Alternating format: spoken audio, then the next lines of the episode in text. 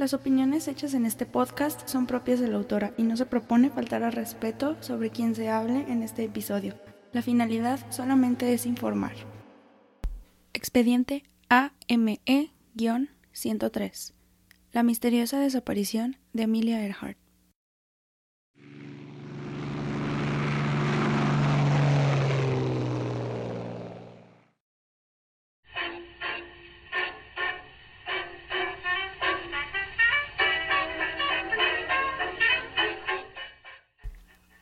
En una de las mujeres más famosas del mundo en la época de 1920 era difícil por la situación que se vivía. La obtención de un reconocimiento era otorgado por ser actriz, cantante o esposa de algún miembro importante de la sociedad. El cambio lo mostró Amelia Earhart, quien se convirtió en la primera mujer en cruzar el Océano Atlántico, abriendo así espacio para dejar el estigma de que las mujeres no eran capaces de llegar más allá de las expectativas y proponerse grandes retos. Cruzar el Atlántico no fue suficiente para Amelia Earhart, ya que se encontraba en un dilema preocupada por su reputación y por sus logros. Ella sentía que lo que había hecho no era suficiente y que tenía que comprobar que no solamente había logrado su fama por la publicidad que le habían hecho alrededor del mundo, sino que era algo ganado por su propio esfuerzo y dedicación. Por el mismo motivo de probarse a sí misma de lo que podía lograr, Amelia embarcó hacia su siguiente misión. Quería convertirse no solamente en la primera mujer, pero en el primer ser humano en darle la vuelta al mundo en avión. El primero de junio de 1937, Amelia y su copiloto Fred Noonan comenzaron su misión en Miami, Florida, hasta llegar a Papúa Nueva Guinea. El 2 de julio partieron hacia su siguiente destino, la isla Holland, un pequeño pedazo cercano a Nueva Guinea. El vuelo pasó por muchos problemas, entre ellos la baja de combustible y el clima que no les favorecía. Después de 20 horas de viaje, de repente el barco Itasca perdió contacto con el avión después de la última transmisión de Earhart, donde pidió que la esperaran, pero que ella estaba cerca. A partir de ese momento, jamás se supo más de aquella piloto con grandes ambiciones.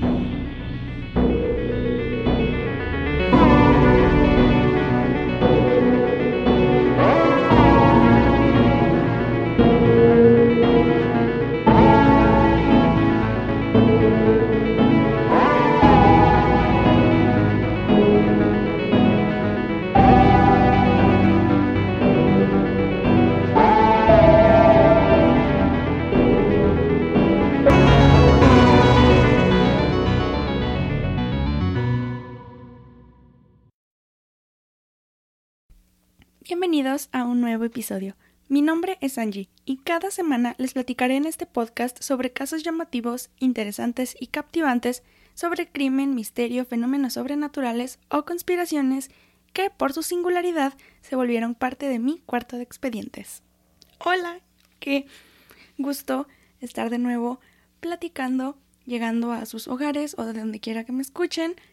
Me da muchísima felicidad y ¿Qué más? ¿Qué manera tan genial de empezar nuestro tercer episodio que platicando de lo que para mí se convirtió una de las personas más importantes en poder forjar, por así decir, mi carácter independiente y muy llamativo, por así decirlo, porque Amelia Earhart es una de las mujeres que de hecho marcó el inicio de una revolución feminista en el cual se demostraba que nosotras las mujeres necesitamos estar solas, no necesariamente se necesita de un hombre, y qué manera tan genial de hacerlo.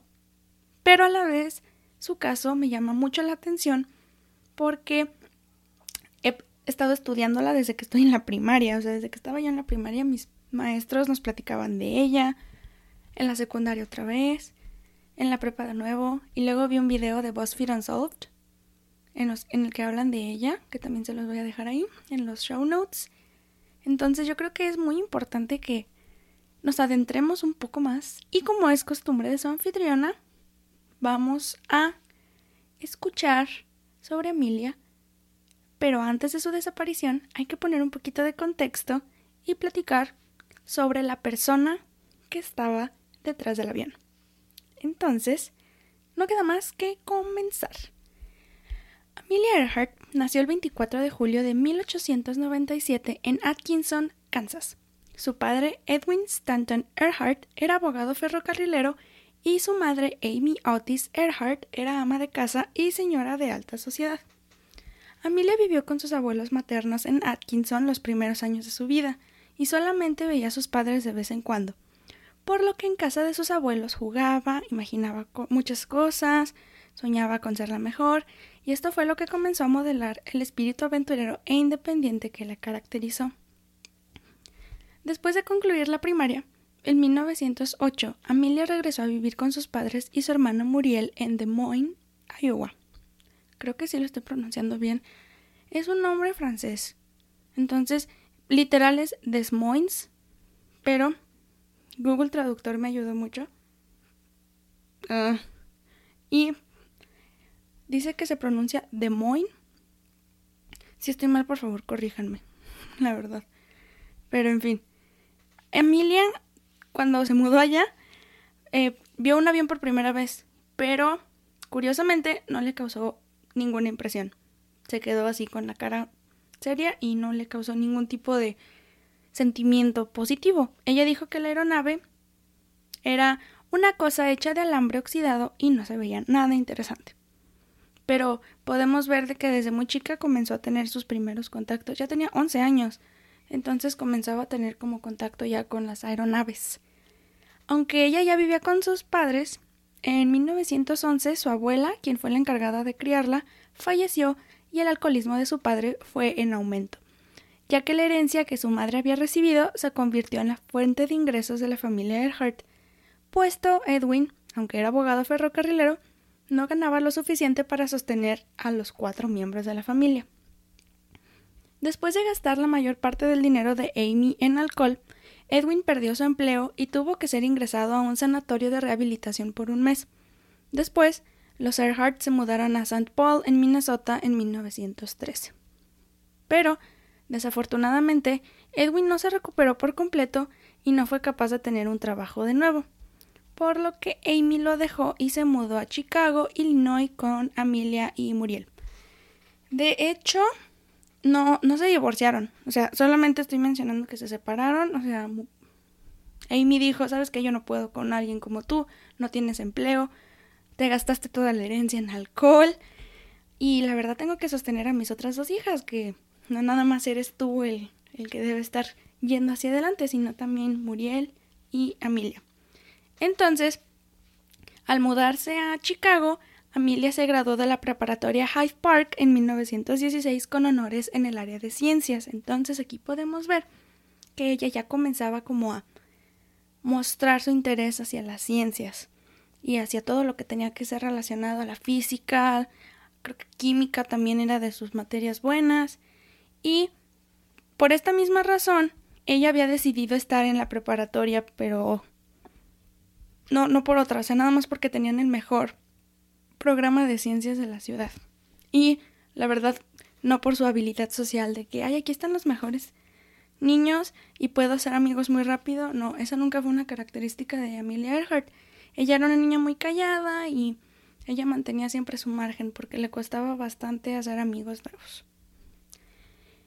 Después de graduarse de la preparatoria, Amelia decidió comenzar a estudiar en la escuela Ogons, que está fuera de Filadelfia. Y de nuevo, fue reconocida como una estudiante brillante, por lo que se convirtió en la vicepresidente de su clase. A pesar de su gran capacidad académica, en una visita que hizo a Canadá, decidió no graduarse y abandonar sus estudios para así ser enfermera voluntaria para atender a soldados heridos de la Primera Guerra Mundial en el Hospital Militar Spadina en Toronto por un año. Aquí, si hay fotografías o si hay registro de que Emilia Earhart fue um, enfermera, no se sabe ciencia cierta qué fue lo que la motivó o qué fue lo que causó o fue como el detonante de que ella decidiera dejar la universidad por completo y mudarse a Canadá para poder trabajar como voluntaria, pero solo se sabe que fue a visitar a su hermana Muriel y que yo creo que era tan buen sentimiento, o bueno, lo que hay registros es que Emilia Earhart sí tenía un bonito carácter hacia las personas y siempre quería que todos estuvieran bien y ayudar a la comunidad. Entonces, yo me voy por el lado de que ella sí notó como la falta que hacía a, a los soldados que tuvieran una atención correcta y pudo ayudarles de esa manera. Y se me hace muy bonito de su parte. Fue una gran actitud que tomó. Entonces, ya que ella se convirtió en enfermera y estaba siendo voluntaria, mientras estaba en Toronto, ella y un amigo fueron a una exposición de aviones y hubo un momento en el que un piloto acróbata estaba planeando mientras realizaba sus actos con un pequeño avión hasta encontrarse a escasos metros de donde se encontraba Amelia. Fue a partir de ese momento donde ella relató que despertó su interés por querer convertirse en aviadora. Pero no pasó más. Simplemente ella, a partir de este show acrobático, ay, mi silla rechina mucho. desde que ella se convierte como en enfermera, va a su exposición de aviones y ya después se comienza a interesar un poco más por la aviación, pero no, no da como a más de allá, solamente se comenzó a interesar. En 1919, entonces, como no despertó más allá el interés por querer convertirse en piloto, decidió entrar al programa de premedicina en la Universidad de Columbia, pero desistió un año después para poder reunirse con su familia en Los Ángeles, simplemente por insistencia. Simplemente, o sea, los papás le decían que ella necesitaba estar como más con ellos, que no se tenía que separar tanto de la familia y pasar más rato. O sea, ellos fueron la presión que le dieron para que desistiera del programa de premedicina. Pero no todo es malo en esta vida, porque gracias a esa decisión pudo empezar a hacer algo que captaba su interés, la aviación, y pudo disfrutar su primer vuelo. Tiempo más tarde, ella dijo que el momento en que estuvo a 300 pies sobre la Tierra sabía que tenía que aprender a volar.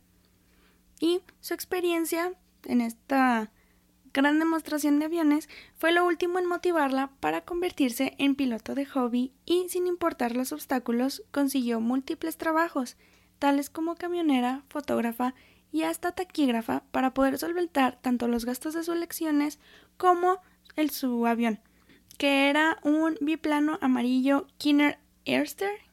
Airster. No sé, solamente sé que era un biplano amarillo. Estaba muy bonito. Voy a poner las fotos también en los show notes de todos los aviones que tuvo.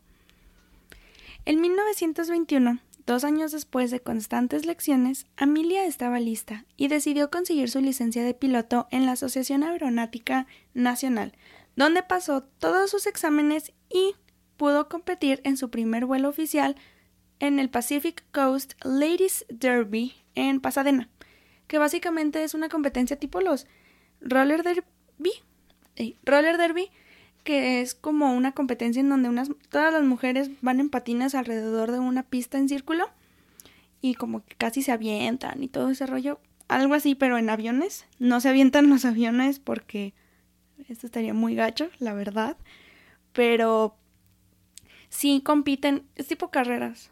Entonces es un tipo de que entre ellas se rebasan y todo eso, pero era exclusivamente de mujeres y fue el primero no oficial, pero era de las primeras competencias que se estaban llevando a cabo ya para mujeres piloto.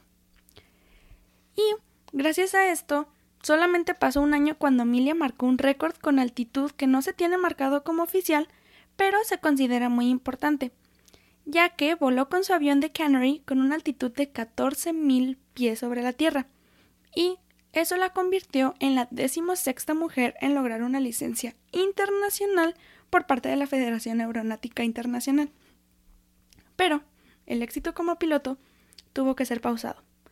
Sus padres se divorciaron y en 1924 tuvo que regresar a vivir a Nueva York, donde volvió a ingresar a Colombia, pero por segunda vez desistió y se mudó a Boston, donde trabajó como maestra y trabajadora social hasta 1927. Pero ella no se dio por vencida y No creyó en dejar su interés por la aviación, por lo que decidió unirse a la Asociación Aeronáutica Nacional de Boston, y fue entonces que, aunque tomó un tiempo de su sueño, su fama solamente tomaba fuerza y era el foco de atención por ser partidaria de la aviación y de las mujeres piloto. Para mí me gusta, al momento de platicar de Amelia Earhart, dar mucho énfasis en todas las veces que ella tuvo que pausar su sueño o tuvo que pasar bastante tiempo hasta que ella se convirtiera en piloto, porque eso nos habla de que aunque ella le gustaban mucho las cosas, pues ella también ponía prioridades, por así decirlo, antes de lo que ella consideraba secundario. Y nos motiva a muchas personas también a que sigamos lo que queramos, no importa el tiempo, no importa el lugar, siempre estarán, si están hechos para nosotros, siempre estaremos de regreso en lo que queramos. Entonces es una bonita manera de como enfatizar todo eso. Y ver que podemos ir más allá. Entonces, gracias a su gran repunte y gracias a que ella regresó a su sueño y que pudo volver a comenzar, había ya promotores que la buscaban para ser la mujer piloto indicada para poder cruzar el Océano Atlántico. Y obviamente Amelia fue elegida. Esta decisión tuvo reacciones encontradas porque Earhart, de acuerdo a los publicistas, se parecía mucho físicamente a Charles Lindbergh, quien se convirtió en el primer hombre en sobrevolar el Océano Atlántico el año previo. Pero, en 1928, Amelia no fue dejada atrás y fue parte del vuelo que partió desde Trespassy, Newfoundland, en Canadá, pero únicamente como pasajera, ni siquiera como copiloto. Ella estaba en la parte de atrás del avión, disfrutando de cómo dos hombres estaban llevando a cabo el viaje. El vuelo estuvo piloteado por Wilmer o Wilmer Stoltz y Louis Gordon en el avión llamado Friendship, que era un hidroavión con tres motores. Básicamente era por si llegaba a haber problemas técnicos, pues como era un hidroavión, podían planear en el agua y no habría ninguna complicación. Los miembros del vuelo fueron recibidos con aplausos y gritos al momento de su aterrizaje después de 20 horas en el aire por parte de diferentes comunidades de Gales. Pero, para la sorpresa de muchos, Amelia no sintió esto como un logro, puesto ella pensó que no había sido importante siendo la primera mujer pasajera de un vuelo transatlántico y mencionó que se sentía como un estorbo, por lo que tenía planeado hacer el mismo recorrido ella sola. Aún y sobre todo, el nombre de Amelia Earhart era un fenómeno internacional. La primera mujer pasajera de un vuelo transatlántico se había convertido en una celebridad. El hecho de haber sido la primera mujer que marcó un inicio en el área de la aviación le dio el impulso necesario a Amelia Earhart de dar más publicidad a sus sueños. Después de su viaje, escribió un libro que llamaría 20 Hours 40 Minutes, donde hizo un análisis del vuelo y que lo llevó a una gira por todo Estados Unidos, donde conoció a su publicista George Palmer Putman, quien fue el organizador y director del histórico vuelo del que fue parte Earhart. Amelia supo aprovechar su fama tan bien que comenzó a hacer apariciones para motivar a mujeres piloto en Estados Unidos, lo que la llevó a comprar un nuevo avión, un Lockheed Vega, en el cual participó en el, ahora sí, primer Women's Air Derby Race desde Santa Mónica hasta Cleveland, donde quedó en tercer lugar, y la ganadora fue Louise Thaden. Entonces, gracias a su gran dedicación y aún así gran mm, aprovechamiento, por así decirlo, también puede ser. Amelia nunca se dio por vencida y aunque se sintió mal por ser pasajera en un vuelo que ella pudo haber piloteado, no se dio vuelta atrás y siguió y eso le, le dejó para que se marcara historia, o sea, marcó historia por muchas cosas, pero esto fue importante para ella porque pudo fomentar o decir acerca del Women's Derby, que ahora sí, tipo el derby que es en el de patinaje alrededor de una pista, ese sí fue de los aviones y este llevó más tiempo, creo que se llevó de tres a cuatro días. Y aunque quedara en tercer lugar, seguía advocando por todas las mujeres que pudieran ser piloto. El primer Women's Air Derby no fue lo único que ella advocó, sino que también fue una de las cofundadoras de la primera organización para mujeres aviadoras a la que llamaron The 99s. Esto me recuerda a Brooklyn Nine-Nine por 99. Ok, bueno, mal chiste. Pero si a alguien le gusta Brooklyn Nine-Nine, sabrá de lo que estoy hablando. Me recuerda a Terry Cruz gritando Nine-Nine. Bueno, no sé. Si a alguien le gusta Brooklyn Nine-Nine entenderá y tal vez se reirá de mi chiste, tal vez no, pero quise decirlo así. Y de hecho era de 99 Incorporated, porque siempre hay que ser marca registrada, si no hay problemas. Earhart fue la primera mujer presidente donde estuvo en el puesto desde 1931 hasta 1933, no sin antes marcar un nuevo récord de velocidad al volar a 181.18 millas por hora y sobrepasar a siete mujeres en cuanto a velocidad y distancia. Gracias a esto, mantuvo su estatus de celebridad y pudo promover hasta vuelos comerciales en Estados Unidos. Creo que a partir de 1930, si mal no recuerdo, se comenzaron a promocionar lo que era American Airlines y creo que luego le siguió Delta. El, el punto es de que Amelia como que ya se daba cuenta de que querían empezar a hacer todo lo que era los vuelos en avión de carácter comercial y ella advocó por ellos y dijo, sí, se debería de hacer, está muy bien. Y comenzaron los promocionales. O sea, Emilia Earhart fue de las primeras personas en hacer los comerciales de las American Airlines. Pero para Amelia no todo era su carrera, ya que decidió casarse con su publicista George Putnam, con quien mencionaba tener más que un matrimonio, un pacto, y con quien hacía un gran equipo ya que él organizaba sus vuelos y apariciones públicas, le conseguía patrocinios y hasta la creación de su propia línea de equipaje y ropa deportiva a la que el eslogan que ella decía era para la mujer que vive de forma activa. No solamente esto, a George se le otorga y agradece el reconocimiento de todo lo que más podía de información que le daba a Amelia para así poder publicar dos libros más de ella llamados The Fun of It, de donde saldría la famosa frase de Amelia Volar podrá no ser una navegación simple, pero lo divertido de ello es que vale la pena. Y además, Last Flight. Amelia nunca se detuvo para encontrar nuevos retos y poder romper barreras donde menos lo esperara la sociedad.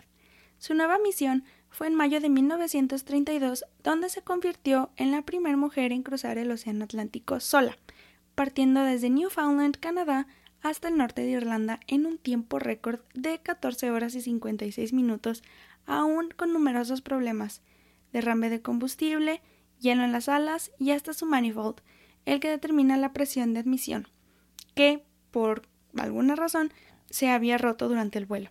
Este grandioso viaje la llevó a ganar diferentes reconocimientos, tales como la Cruz de Vuelo Distinguido, que es un reconocimiento que se le otorga a los miembros de las Fuerzas Armadas de los Estados Unidos de América y que hace mención del éxito de la participación en un vuelo. La Gran Cruz de la Legión de Honor de Francia, que es la distinción francesa más reconocida por el gobierno francés por méritos extraordinarios realizados en el país. Y por último, la Medalla de Oro de la Sociedad Geográfica Nacional por parte del presidente Herbert Hoover, que este reconocimiento la convirtió en la primera mujer en recibir tal premio. Los reconocimientos y los récords de Amelia no paraban, y en agosto de ese mismo año se convirtió en la primera mujer en volar por todo Norteamérica de ida y de regreso. Pero en 1933 rompió su propio récord y volvió a hacer la misma misión, superando su tiempo pasado, lo que le permitió ganar por tercer año consecutivo el trofeo Harmon por ser la aviadora sobresaliente de América en 1934. Amelia estaba llena de reconocimientos, lo tenía todo. Todo, fama, fortuna, premios, reconocimientos. Era considerada por muchas personas, pero luego no, como la mejor piloto del mundo o la mejor mujer piloto del mundo. Pero ya después llegaremos a ese punto. Nada detenía a Amelia Earhart y fue entonces cuando se convirtió en la primera persona en viajar sola desde Honolulu en Hawái hasta Oakland en California, Los Ángeles hasta la Ciudad de México y desde México hasta Nueva York. De hecho, hay registro y les, también les voy a poner las fotitos, se ven bien padres. Y el video también. Las fotos son de cuando Amelia Earhart estuvo en la Ciudad de México y hasta se la llevaron en Xochimilco en una trajinera personalizada, muy bonita, estaba muy padre. Y el video del aterrizaje también se ve cómo va llegando al aeropuerto. Creo que es al aeropuerto de la Ciudad de México y la están escoltando varios policías. Se ve muy padre, como que fue un logro histórico. Y sí, pues estás yendo de Hawái a California, California, la Ciudad de México, la Ciudad de México, Nueva York, en 1934. Habla de cosas muy padres, muy, padres. Aunque se puede inferir que Amelia tenía todo y era posiblemente la mejor aviadora del mundo, había ciertas personas que no pensaban así. Muchas veces en Inglaterra se hizo ver que ella no era la mejor mujer piloto del mundo y que por qué, habiendo otras más capacitadas, la publicidad no era la misma que la que Earhart tenía. De hecho, hay un documental en la BBC que sacaron como en 2015 en donde dan ya como la intro porque iban a hablar de mujeres históricas o algo así se llama el el como la serie de documentales que iban a sacar y hay una señora no recuerdo su nombre, pero hay una señora que está platicando y dice así claramente, Amelia Earhart no fue la mejor piloto mujer del mundo. Y todos así se quedaron de que no manches, ¿y cómo está eso? Entonces sí, les voy a poner el link para que lo vean y también se queden como con la misma cara de wow que yo me quedé durante todo el documental, porque sí dan los pros y los contras, pero de una manera muy objetiva que creo que es importante que todos sepamos. La preocupación de Emilia por su reputación crecía y crecía. También se quedaba preguntando sobre sus verdaderas habilidades y por lo que cada vez se proponían nuevas metas para lograr y así poder convertirse, ahora sí, en la mejor piloto del mundo, pero no por publicidad, sino por capacidad.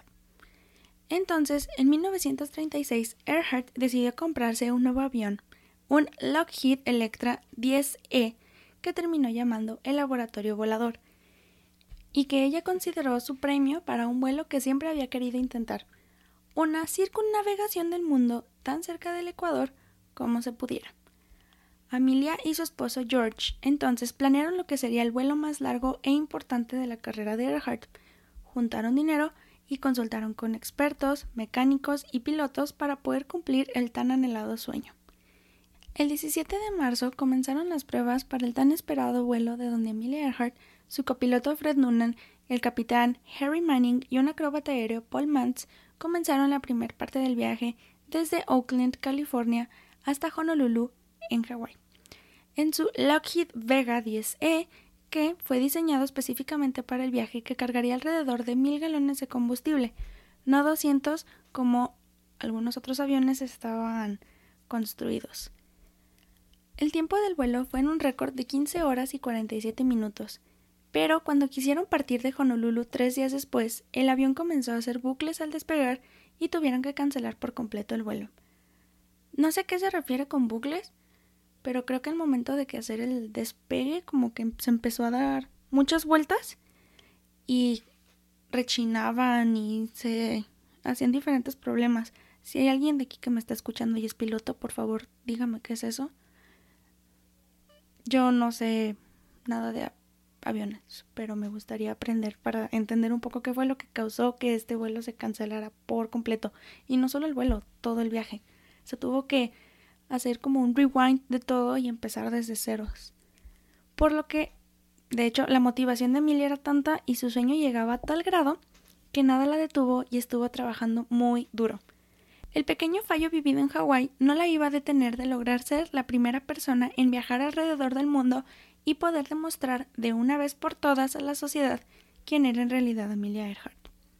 Se realizaron los ajustes necesarios y fue así como el primero de junio de 1937 Amelia Earhart y su copiloto Fred Noonan partieron por segunda vez, pero ahora desde Miami, Florida, definiendo ir de oeste a oeste por todo el Ecuador con una predeterminación de 29.000 millas y 40 días para convertirse Earhart en la primera mujer en circunnavegar el mundo entero. Afortunadamente lograron avanzar alrededor de 22.000 millas comparadas en Sudamérica, África, India y la E en Papúa Nueva Guinea. La misión no se detuvo y el 12 de julio Amelia Earhart y Fred Noonan estaban listos para partir desde la E a su siguiente destino, la isla Howland, que se encontraba en el Pacífico. Al comenzar el viaje, el avión con combustible completo 22.000 millas completas y 7000 para llegar de regreso a California, Amelia Earhart presentó una pequeña falla. Ni ella ni Fred Noonan lograron encontrar las coordenadas de la isla Howland para aterrizar a recargar combustible porque no podían comunicarse a tierra. Harry Balfour, el operador en la E, le había mandado tres transmisiones a Amelia previniéndola de los fuertes vientos que se acercaban después de su despegue. Pero al parecer, Earhart no recibió los anuncios después de su última confirmación, donde ella decía estar a una velocidad de 140 nodos y a una altura de 7000 pies, reportándose bien. La base naval con la que mantenía contacto Earhart y Tasca recibió señales de que el avión se acercaba a la isla y las transmisiones de Amelia eran confirmaciones de aterrizaje, y su posición, a lo que a la vez mencionó ella, estaba a una altura ahora de 10.000 millas y que estaba baja la aeronave de combustible, pero no se volvió a escuchar de ella. Esta fue la última vez que oficialmente se escuchó de alguna transmisión y se supo de las señales del avión Electra Lockheed 10E, ya que de una forma misteriosa desapareció por completo con Amelia Earhart de 39 años y Fred Noonan de 44. Al percatarse en la tripulación del barco Itasca de la completa pérdida de señal con el avión de Amelia Earhart y que nunca llegó a la base, se comenzó a buscar en la parte noroeste de la isla. El barco USS Colorado buscó al sureste y el USS Lexington con sus aviones hizo la última búsqueda hasta el 18 de julio de 1937. Aunque oficialmente no se sabe qué pasó con el avión y la razón de su desaparición, hay diferentes teorías que tratan de confirmar la realidad. Por lógica, después de lo que les he comentado, se puede suponer que al Electra simplemente se le acabó el combustible, ya que los fuertes vientos presentes provocaban este tipo de consecuencias y después del reporte de Amelia era lo evidente. Pero hay gente, como yo, a las que nos gusta saber un poco más y somos curiosos sobre lo que pasó. Entonces, vamos a sumergirnos un poco en ellas. Claro que investigando, obviamente, encontré demasiadas teorías, creo que como 10, pero voy a mencionar las que se me hicieron muy interesantes y además son las más populares. Y hay una que otra que parece curiosita y chistosa, porque a Angie le gusta saber un poco más acerca de la verdad. Vamos a sumergirnos a las teorías. La primera se llama Crash and Sink, que prácticamente la traducción literal es choque y hundimiento. Esta teoría habla de que al avión de Emilia se le acabó por completo el combustible, se estrelló en el Océano Pacífico y que se hundió. Ay, tipo como el Titanic. Algo así. Este tipo de accidente causó la muerte de la piloto y su acompañante en el instante. Esta teoría es la que fuentes oficiales declaran como la más aceptada, ya que infieren que posiblemente Earhart y Noonan se desviaron en el transcurso del vuelo al querer reabastecer el combustible en la isla Holland. Hay bastante especulación sobre esto, aunque es lo que posiblemente sucedió y tiene el apoyo completo del gobierno estadounidense que casi confirma que Emilia Earhart y Fred Noonan se perdieron a 946 millas antes de llegar a la isla Holland. Hay especialistas que informan que el avión estaba diseñado para durar 24 horas con combustible, no 20 como originalmente pasó. Y otro argumento es en el que una compañía dedicada a investigaciones submarinas llamada Náuticos estuvo buscando desde 2002 hasta 2006 con señales de radio el lugar donde se pretendía que estaba el avión. Pero hasta la fecha no se ha encontrado nada. Esta teoría obviamente es considerada la oficial, la que sí se puede comprobar de cierta manera porque creen que es lo más lógico, pero para mí queda como esa espinita en la que me dice que puede que no haya pasado porque de nuevo Náutico sigue investigando, o sea, no ha parado desde la última, como... No, no la última. El último reporte que se hizo, todavía hasta 2018 seguían buscando el, el avión. Entonces, en 2017 también dijeron, en 2018 otra vez, y de hecho han sacado muchos artículos por parte de The Washington Post, de New York Times y todo este tipo de periódicos importantes, artículos que mencionan que sigue la búsqueda por Amelia Earhart abierta. Pero, como en todos lados, siempre hay teorías más, teorías menos. Y la segunda es que Amelia logró aterrizar el avión, pero no en la isla Holland, sino en la isla Gardner, ahora llamada Nicumarrorro. Está muy padre ese nombre, me gusta. Nicumarrorro. O Nicumarrorro, como estaba escuchando los videos. Escuchando los videos porque no los pude ver, estaba tomando nota. Perdonen. Entonces, esta isla, antes Gardner, ahora Nicumarrorro, se encuentra a 350 millas de su destino original.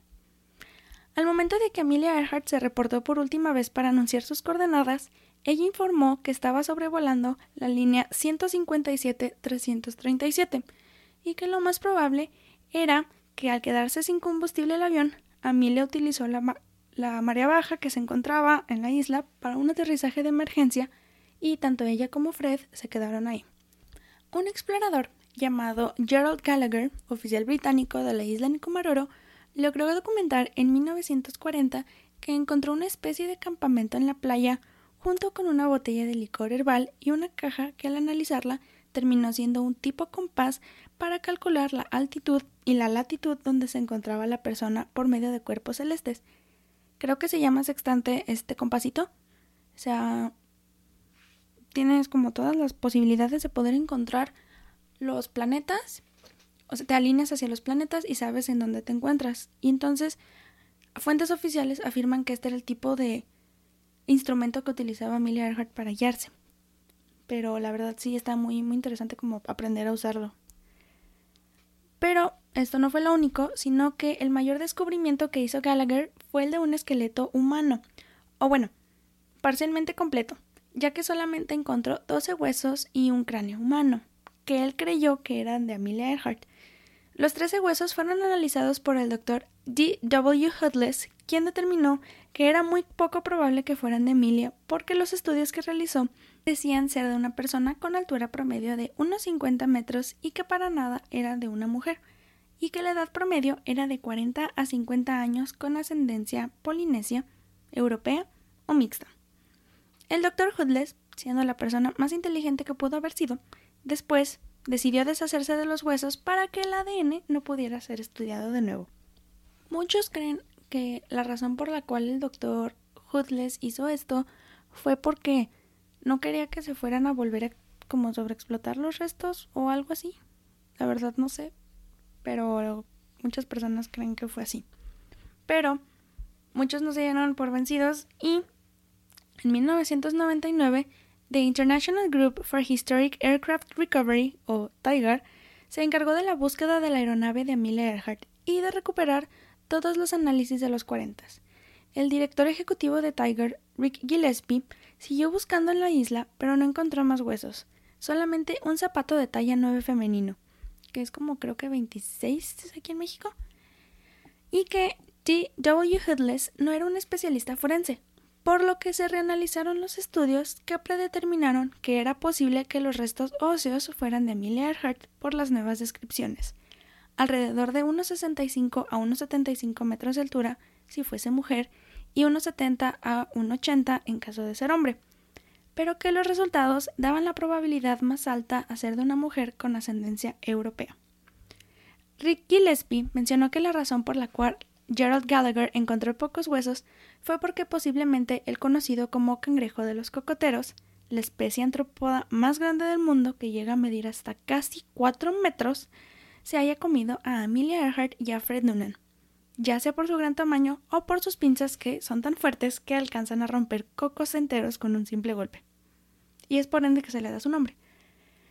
Si ven videos así como de el cangrejo de los cocoteros, wow, yo quedé impresionada, están enormes esas cosas, están gigantes y yo las podría ver, así si yo las viera de frente lloraría y correría, porque están muy grandes y si las pinzas se ve como sueltan el golpe hacia el coco y lo rompen y hoy da cosita, pero creen que lo más probable es allá, perdón, haya sido eso, porque sí puede que Amelia se haya asustado y estuviera llamando y diciendo, no, aquí nomás con cangrejos enormes enfrente de mí, por favor manden ayuda.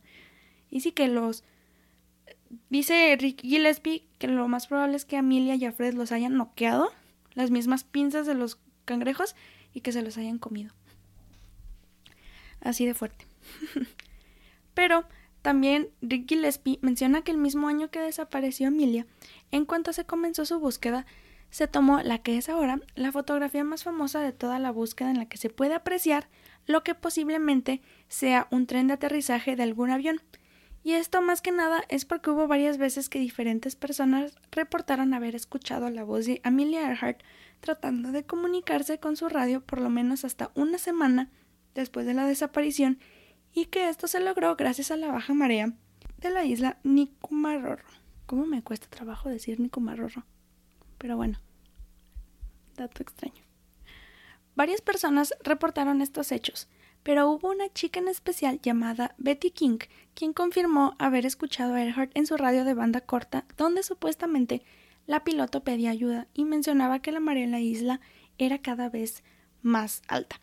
Al hacerlo saber al guardia de la costa, él no lo tomó en serio, debido a que ya se habían hecho reportes previamente de todo el mundo sobre haber escuchado la voz de Earhart. A lo cual yo quiero hacer una pequeña observación. Yo supongo que cuando tú tienes un radio en algún avión y tratas de comunicarte, va a haber aviones que al momento de estar sintonizando alguna estación van a captar la señal, porque siguen siendo las mismas ondas. Y si no me fallan mis clases de física, eso puede suceder. Pero no sé si en ese entonces también se haya podido que por parte de un mm, radio de aeronave se llegue a la misma amplitud de un radio de banda corta. No estoy muy segura, pero yo supongo que por eso se escuchó en diferentes lados del mundo, más que nada por la sintonización. Y se me hace extraño que el guardia de la costa no lo haya tomado tan en serio, pero también se conoce su punto diciendo de que no era tan probable porque ya se había reportado antes. Y esa es hasta aquí como la segunda teoría que me deja como pensando. Yo sí creo que esta suena interesante porque es la que más se está estudiando últimamente. Si se leen como los artículos más recientes que se han sacado de la investigación de Earhart, sí, es la que más le están tirando como para que sea la teoría que se compruebe. Pero no nada más está esta, sino hay una tercera que a mi parecer es poco probable, pero no imposible, y es porque hay dos versiones sobre esta. La primera versión es en la que se dice que Amelia Earhart era de hecho una espía de los Estados Unidos de América y que en lugar de llegar a la isla Holland, ella a propósito decidió cambiar el trayecto y se dirigió a las Islas Marshall, donde locales reportan que en efecto el avión se estrelló y ahí que los japoneses capturaron a Earhart y Noonan pero que fueron liberados hasta después de la Segunda Guerra Mundial, donde ambos cambiaron sus identidades y el nuevo nombre de Amelia era Irene Bolam. Después se supo, por medio de análisis de fotografías y de la propia Irene, que en ningún momento pasó algo de esto, ya que ella demandó al autor de la teoría por difamación, y se hicieron diferentes análisis como de fotografías, de comparativas, y se hizo como esa parte en donde ponen la foto actual de Irene y ponen una foto de Amelia Earhart y tratan de comparar facciones, pero no se llegó a ninguna conclusión, simplemente se dijo que no se parecían completamente en nada. Y Irene se molestó mucho y pues ella se preguntaba por qué estaban haciendo ese tipo de cosas. Lo cual, si no fueras Amelia Earhart y te están diciendo, hey, tú eres Amelia, te cambiaste el nombre y toda tu vida ha sido Irene, qué cosa tan más ilógica. Entonces, por eso, esta primera versión sí me pareció un poco curiosa, porque dije, ah, bueno, aunque no imposible, porque estamos hablando de casi 10 años desde la Segunda Guerra Mundial, o sea, estamos hablando casi 10 años antes de la Segunda Guerra Mundial y los japoneses ya estaban tomando como más fuerza, entonces sí se puede creer probable, pero no 100%. Por eso existe una segunda versión sobre estos hechos, en la cual se dice que en efecto Amelia Earhart y Fred Noonan llegaron a las Islas Marshall y que fueron capturados por los japoneses, pero tiempo después fueron ejecutados. Un sargento llamado Thomas E. Divine afirmó que mientras marinos estadounidenses revisaban, encontraron el avión Electra de Amelia en Saipan, Japón, y que existía una fotografía que confirmaba que Amelia Earhart y Fred Noonan se encontraban bajo custodia de los japoneses. Al analizar esta imagen, varios científicos parecían estar de acuerdo con ella y que posiblemente Amelia Earhart y Fred estuvieron en Japón, al igual que el avión encontrado en perfectas condiciones. Pero esta misma foto fue completamente desacreditada por unos blogueros cuando encontraron un libro publicado en 1935, dos años antes de la desaparición de los tripulantes. Entonces, eso está extraño. O sea, si la foto se ve como creíble, si, si ustedes la, cuando la vean, se van a dar cuenta de que sí es probable, o sea, se ve muy, muy padre, pero a la vez la calidad está un poco fea. Estamos hablando de 1935, no existía el Ultra HD 4K, entonces no podemos comprobar 100% que hayan sido ellos. Y sí, a la vez se ve borrosa, no, no se distinguen bien. Por lo que la teoría también fue desacreditada porque hay expertos que confirman que el avión nunca pudo haber llegado a las Islas Marshall porque, si ya tenían bajo combustible, no hubieran ni siquiera alcanzado a sobrevolarlas. Entonces, se desacreditó por completo, o sea, esta teoría está desechada. Se hizo como papel y se tiró a la basura. Así.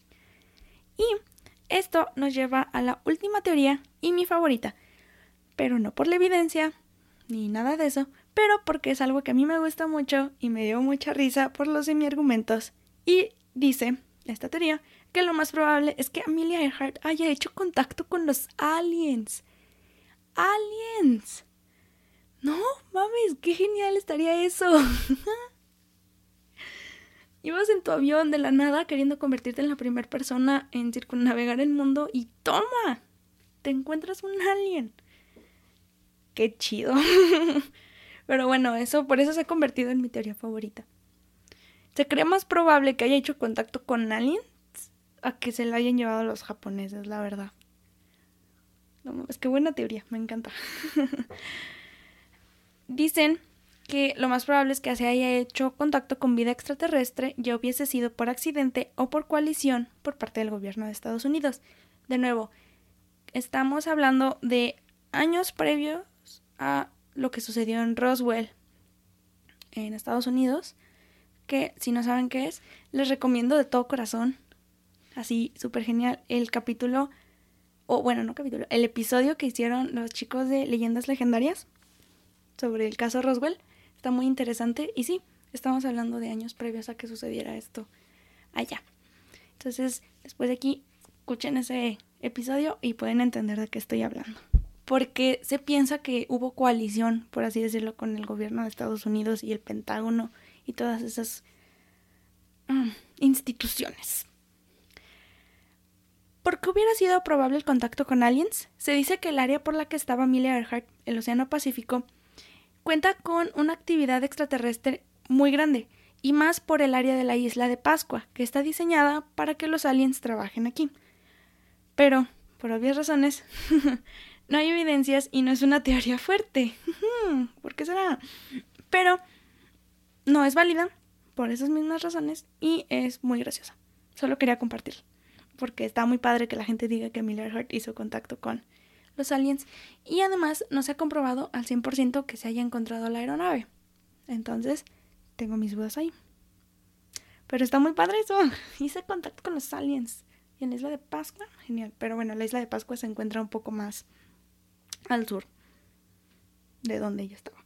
Entonces, pues sí, se cree que por la alta actividad extraterrestre que se puede tener es por esto. Pero en fin, El sobrino nieto de Amelia Earhart mencionó alguna vez que el misterio ya no era importante resolverlo después de esta descabellada teoría, pero que sí era muy importante reconocer la vida y la obra de su tía abuela, su activismo en la búsqueda de los sueños, su feminismo en una época llena de misoginia. No importa la época en la que se escuche, todavía hay mucha misoginia, pero los 20 los 20 de Rocking Twenties en fin, el feminismo que fue apoyando poco a poco a Amelia Earhart y su gran trayectoria, pero sobre todo el gran legado que ella dejó. Los restos de Amelia Earhart y Fred Noonan aún no son encontrados, pero su presunción de muerte fue oficial en 1939. Por más investigaciones que se hagan, muchos creen que lo que pasó fue el simple choque y hundimiento. Aunque las teorías no suenan tan descabelladas como lo de los aliens, porque qué triste que no se pudiera hacer contacto con ellos. Sin un cuerpo o evidencia física, el verdadero paradero de la tripulación del avión Lockheed Electra 10E probablemente quede como un misterio sin resolver. Y por eso mismo, este grandioso caso es ahora un expediente en mi gabinete. Y, wow, qué buen caso, ¿sí o no? Es ahora donde entran ustedes y me comentan todo lo que piensen acerca de Amelia Earhart, su caso, su vida, desaparición, todo. ¿Creen que la teoría de los aliens puede ser verídica? Por favor, díganme que sí, háganme pensar que sí. La verdad, estaría muy padre pensar que sí se la llevaron los aliens en una abducción y que luego la regresaron, pero ya no se saben en dónde quedó. O sea, no suena tan lógico, pero se escucha como que, wow. O sea, estamos hablando de 1937, estamos hablando de cuando todo este tipo de cosas estaban sucediendo. Y no sé, pero se escucha como una muy chistosa teoría, por muy descabellada que suene. saquen sus propias conclusiones, háganmelo saber, díganme qué piensan. Estaría muy padre que me platicaran qué es lo que ustedes creen que sucedió de verdad, qué teoría creen ustedes que es la más fuerte. Recuerden decírmelo en todas nuestras redes sociales. El podcast lo pueden encontrar como Exped Podcast en Twitter, en Instagram como Expedientes Podcast, en Facebook como El Cuarto de Expedientes. A mí, Angie, me pueden encontrar como Angie-BNN en Twitter y en Instagram. Pueden platicarme todo lo que ustedes piensen. Síganos en todas las redes también. Nada más platiquemos. Sigámonos. Mm, ¿Qué más les puedo decir? Estoy muy feliz de, haber investigado a gran profundidad esto. La verdad es que ya tenía muchas ganas de poderles platicar porque estando con este tipo de casos desde la primaria, pues ya cuando los lee uno más grande, dice, wow, qué, qué cosa. O sea, ya como que se abre un poquito más el panorama acerca de todo. Y esto ha sido todo de mi parte. Suscríbanse al podcast. Recuerden Spotify, iTunes Podcast en donde ustedes encuentren todos los podcasts, ahí me van a encontrar a mí. Y no me queda más que decirles que nos escuchamos la próxima semana.